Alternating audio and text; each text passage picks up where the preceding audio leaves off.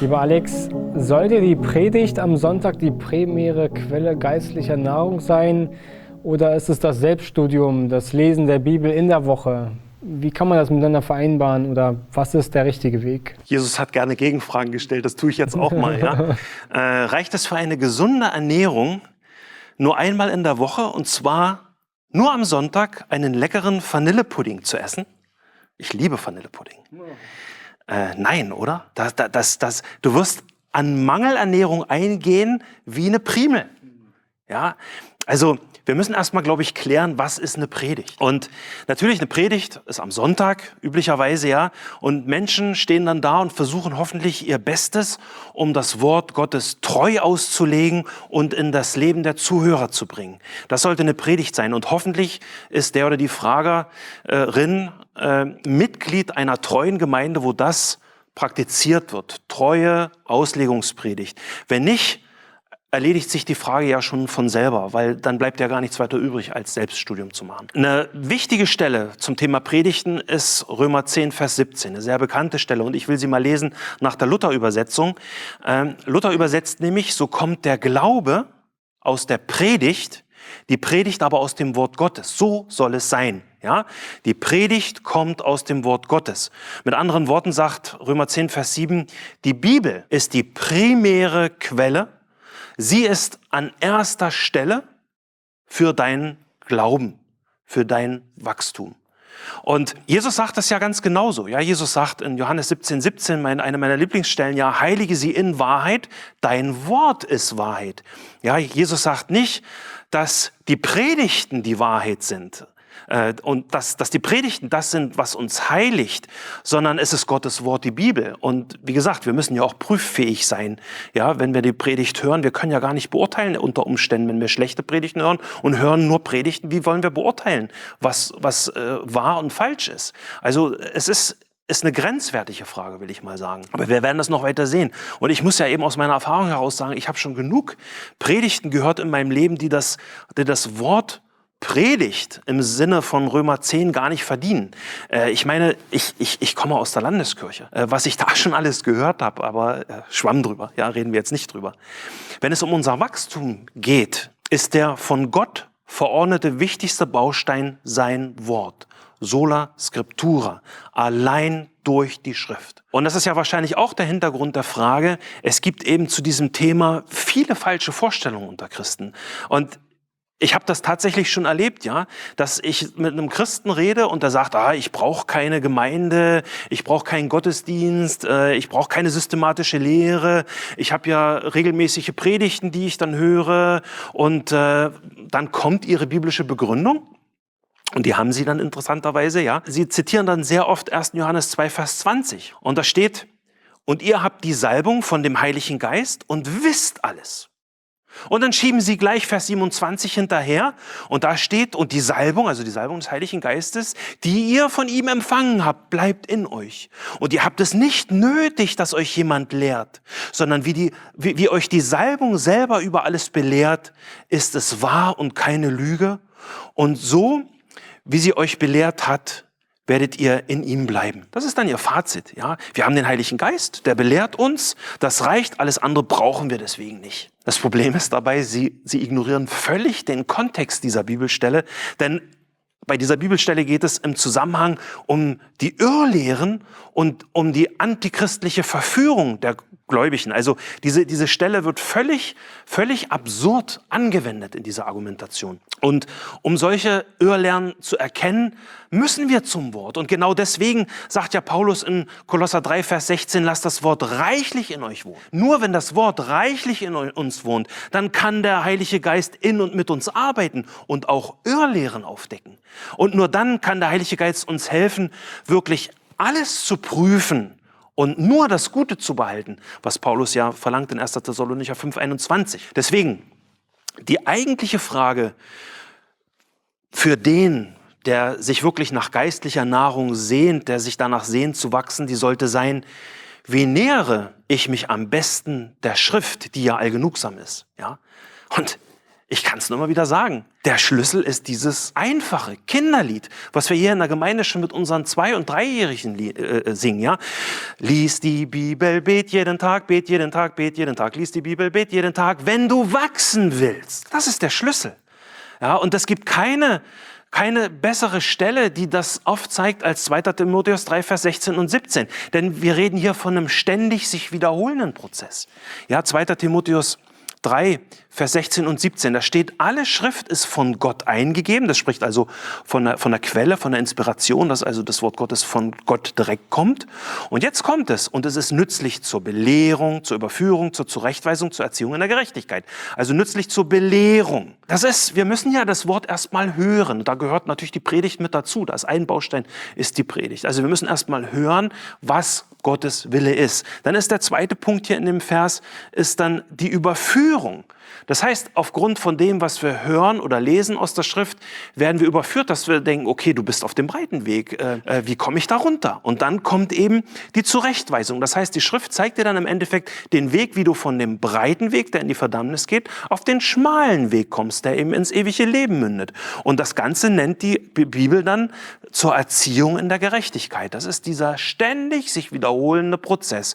Also Belehrung, Überführung, Zurechtweisung, Belehrung, Überführung, Führung, Zurechtweisung und das bis ans Lebensende. Und was ist dann das Ziel von diesem lebenslangen Prozess? Das ist dann das Ziel ist Vers 17. Ja, Vers 17. Warum? Damit der Mensch Gottes ganz zubereitet sei, zu jedem guten Werk völlig ausgerüstet. Das heißt, du wirst durch diese Art des Umgangs mit der Bibel in die Position gesetzt, dass du ein Leben zur Ehre Gottes führen kannst. Das heißt nicht, dass alles äh, perfekt ist und dass dein Leben für immer ein Ponyhof ist. Das heißt es überhaupt gar nicht. Aber du kannst dein Leben zur Ehre Gottes äh, äh, führen, dass er auf dich guckt und sich an dir freut. Das ist eine Wahrheit, die versuche ich den Jungschalern schon über Jahre weiterzugeben. Ja, ich sage ihnen immer, ihr müsst die ganze Faust nehmen, wenn ihr die Bibel lest. Ja, und jeder dieser Finger hat eine Antwort. Ja, der erste Finger bei dieser Faust ist das Hören des Wortes. Also das, was wir gerade gesprochen äh, haben, Römer 10, Vers 17. Ja, der Glaube kommt aus dem Hören. Wir hören das Evangelium und dazu gehört dann die Predigt, dazu gehört die Lehre, dazu gehören Vorträge, dazu gehören Glaubensgespräche mit Geschwistern. Der zweite Finger ist Lesen des Wort Gottes. Ja, das Lesen ist ein, ein Schlüssel ein Schlüssel für den Glauben und für den Christen. Ja, wir, wir sind die Religion des Buches. Warum? Weil wir es lesen, nicht weil wir es in der Anbaureihe stehen haben. Ja, und das, das sehen wir in der ganzen Schrift auch. Ich meine, man muss bloß mal Esra angucken in Nehemiah 8. Die Leute haben von morgens bis abends, hat, ne, äh, hat äh, Esra äh, vorgelesen dem Volk und sie haben zugehört und hinterher wurde es dann natürlich noch erklärt. Oder Paulus schreibt an Timotheus, 1. Timotheus 4, Vers 13, sei bedacht auf das Vorlesen. Und wir müssen überlegen, das ist alles geschrieben worden in einer Zeit, als es noch keine Privatbibeln zu Hause gab. Ja, äh, die Schriften waren unglaublich teuer und das hatte man nicht zu Hause. Deswegen den Leuten blieb nichts anderes übrig, als zu hören im Gottesdienst, ja, konzentriert zu, konzentriert zu hören, konzentriert zu hören, damit möglichst viel hängen bleibt. Und Gottlob, heute haben wir eigene Bibeln und können selber lesen. Ja, der dritte Finger ist natürlich das Studieren beziehungsweise das Forschen in der Schrift. Ja, und Forschen, damit meint man eben dieses Verstehen, wie es Esra eben tat. Esra ist da ein Riesenvorbild, ja. Esra 7, Vers 10 steht, denn Esra hatte sein Herz darauf gerichtet, das Gesetz des Herrn zu erforschen, um es zu tun und in äh, Israel Gesetz und Recht zu lernen. Aber er erforschte es und dann tat er es. Das ist der dritte Finger. Und studieren und forschen, das heißt letztendlich die Bibel mit der Bibel erklären. Ja, Verse vergleichen, weiter bohren, wenn man mal irgendwas nicht gleich auf Anhieb versteht. Wir graben nach geistlichen Schätzen. Ja, und der, der vierte Finger ist auch total wichtig. Ja, das Auswendiglernen der Schrift. Ja, wir hatten Kolosser 3, Vers 16 gerade schon gesagt. Das Wort soll ja reichlich in uns wohnen. Warum? Damit eben der Heilige Geist arbeiten kann in und mit uns. Denn der Heilige Geist arbeitet durch sein Wort. Und da ist natürlich ein wunderbares Beispiel die Versuchungsgeschichte von Jesus in Matthäus 4. Was hat Jesus gemacht, als der, der Teufel kam und zu ihm sagte, hier, mach aus dem Stein Brot, ja, denn es steht geschrieben. Dann hat Jesus erstmal sein Smartphone rausgeholt und hat geguckt, welche Stelle er suchen muss und dann, um dann festzustellen, oh, echt blöd, ich bin gerade in der Wüste, ich habe keinen Empfang. Er hat sofort aus dem Stehgreif antworten können. Und das muss uns ein Vorbild sein. Jesus kannte, kannte die Schrift auswendig und wusste genau die richtigen Antworten. Und er macht nur Antworten aus den Mosebüchern, die total auf den Punkt kommen. Besser geht's natürlich nicht. Also das Auswendiglernen ist total wichtig. Und der fünfte Finger in dieser Reihenfolge ist das Nachsinnen, das Nachdenken, das Meditieren, über Gottes Wort, ja? Gottes Wort im Endeffekt dann mit in den Alltag nehmen. Und ich liebe wirklich Psalm 1, weil es gibt äh, keine bessere Stelle, wo man das besser sieht. Ja, Psalm 1, Vers 1 steht, wohl dem, der nicht wandelt nach dem Rat der Gottlosen, noch tritt auf dem Weg der Sünder, noch sitzt, wo die Spötter sitzen, sondern seine Lust hat am Gesetz des Herrn und über sein Gesetz nachsinnt, Tag und Nacht. Und Tag und Nacht über das Gesetz nachzusingen, heißt eben, es mit in den Alltag zu integrieren. Bei all dem, was wir tun, Gott gibt uns diesen Auftrag, permanent nachzudenken, Tag und Nacht, ja, damit wir eben auch die Frucht erleben können. Und die Frucht lesen wir dann eben in Vers 3 in diesem Psalm. Da steht, der, der das tut, dieses permanente Meditieren, Nachdenken, Lesen, Studieren, auswendig lernen und, und, und. Der ist wie ein Baum gepflanzt an Wasserbächen, der seine Frucht bringt zu seiner Zeit und seine Blätter verwelken nicht. Und alles, was er tut, gerät wohl. Fazit zu dieser Frage sollte die Predigt am Sonntag die primäre Quelle der geistlichen Nahrung sein oder ist es das Selbststudium? Ja, entweder oder. Meine Antwort ist nicht entweder oder, sondern weder noch. Nimm die ganze Faust. Hören, lesen, studieren und forschen, auswendig lernen und nachsinnen und das Tag und Nacht, wie es Psalm 1 lehrt. Dann hast du eine ausgewogene geistliche Nahrung und die brennende Hitze des Tages kann dir nicht wirklich was anhaben, ja? Deine Blätter werden nicht verwelken. Warum? Weil du dann wie ein Baum bist, gepflanzt an Wasserbächen, ja? Du wirst im Glauben wachsen und du wirst nicht vertrocknen wie eine Primel, die nur sonntags von dem Vanillepudding lebt. Mhm.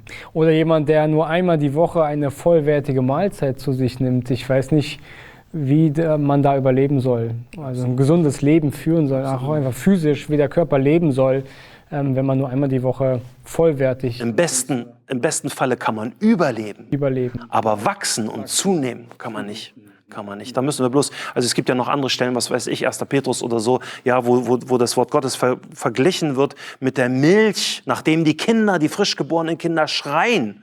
Wenn ein Kind Hunger hat, dann schreit es permanent. Und, und äh, du kennst es jetzt gerade aktuell, ja? Das, kind, das Baby weint, es will Nahrung haben und die Mutter weiß, was zu tun ist. Und äh, so sollen wir auch sein. Dieser Vergleich ist total gut, den, den Petrus da hat. Ja, herzlichen Dank auch euch, liebe Gemeinde, lieben Zuschauer. Wir wünschen euch genau diesen Hunger nach dem Wort Gottes.